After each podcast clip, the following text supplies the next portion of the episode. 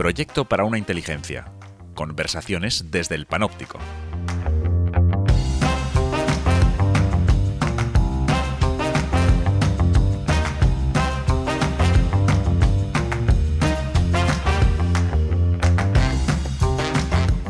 Soy José Antonio Marina. Con este podcast inicio un nuevo modo de comunicación con el público. Me interesa llegar al mayor número posible de personas y por eso ensayo todos los medios a mi alcance.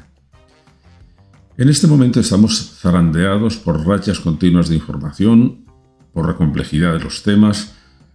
La democracia nos exige pronunciarnos sobre asuntos que no conocemos, el pensamiento crítico está en crisis Vivimos en una sociedad que oscila entre la credulidad y el escepticismo, que acepta una manipulación consentida y al mismo tiempo es un momento de grandes posibilidades que no sabemos bien cómo aprovechar.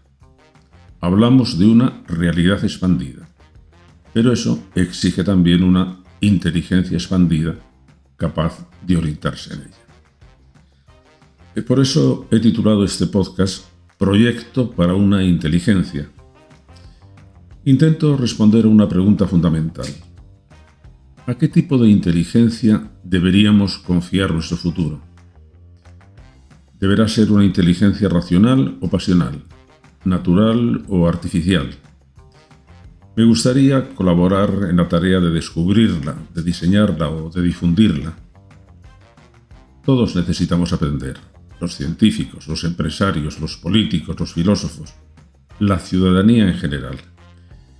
Necesitamos vivir en una sociedad inteligente, capaz de resolver los problemas y de construir la pública felicidad, como decían los ilustrados. Resolver los problemas, esa es la gran función de la inteligencia. Para fortalecerla, necesitamos también estudiar el modo como ha ido planteándolos y resolviéndolos la humanidad a lo largo de los siglos. Para aprender hay que enfrentarse con todo tipo de problemas, personales y sociales, económicos, políticos, éticos, técnicos, científicos, filosóficos. La historia nos dice que los grandes problemas no se dan aislados, están entretejidos y por eso resulta esencial el mismo planteamiento de los problemas. Creo que en este momento hay que recuperar el carácter de servicio público que debe tener la filosofía, que pasa por momentos bajos. Y los que tenemos la suerte de poder dedicarnos a investigar, deberíamos hacerlo en nombre de la sociedad, intentando elevar nuestro nivel de comprensión social, buscando la mejor información, analizando las diversas propuestas, confiando en que si bien la verdad absoluta no es posible, sí lo es un progresivo acercamiento a la verdad. Los resultados deberían llegar a la sociedad, que es su último destinatario. Y aquí aparece el problema. Todos estamos saturados de información. Vivimos en plena economía de la atención en que grandes y pequeñas plataformas compiten por hacerse con la atención de los ciudadanos. La atención se ha convertido en el bien más preciado, porque es la puerta abierta a toda propaganda, publicidad o adoctrinamiento. Y se han perfeccionado extraordinariamente las técnicas para atraer la atención. El resultado está que vivimos en un régimen TDA, es decir, con un trastorno por déficit de atención que afecta a toda la sociedad.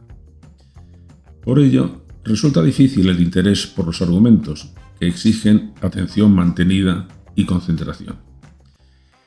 Bueno, pues este rechazo de la argumentación facilita la aparición de una sociedad emocionalmente polarizada y crédula. Nuestra situación me recuerda un chiste del New Yorker. Desde lo alto de su estrado, un juez se dirige al jurado y les dice, para acelerar el procedimiento, vamos a prescindir de las pruebas y pasar directamente a la sentencia. Pues esto es lo que estamos viendo a todos los niveles. Con estos podcasts intento buscar un hueco para la argumentación, para las pruebas. Creo eh, que la filosofía ha de ser sistemática, pero como el tiempo no está para grandes arquitecturas conceptuales, voy a intentar exponerla en formato puzzle. un conjunto de piezas pequeñas, unos 15 minutos, que acabarán dibujando un paisaje amplio. Para contemplarlo, conviene adoptar la altura suficiente. Por eso, el método que he elegido va a ser unas conversaciones desde el panóptico. Ya se lo explicaré.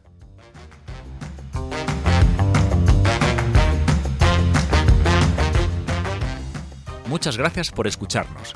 También puedes leer su blog en josantoniomarina.net. Hasta dentro de 15 días.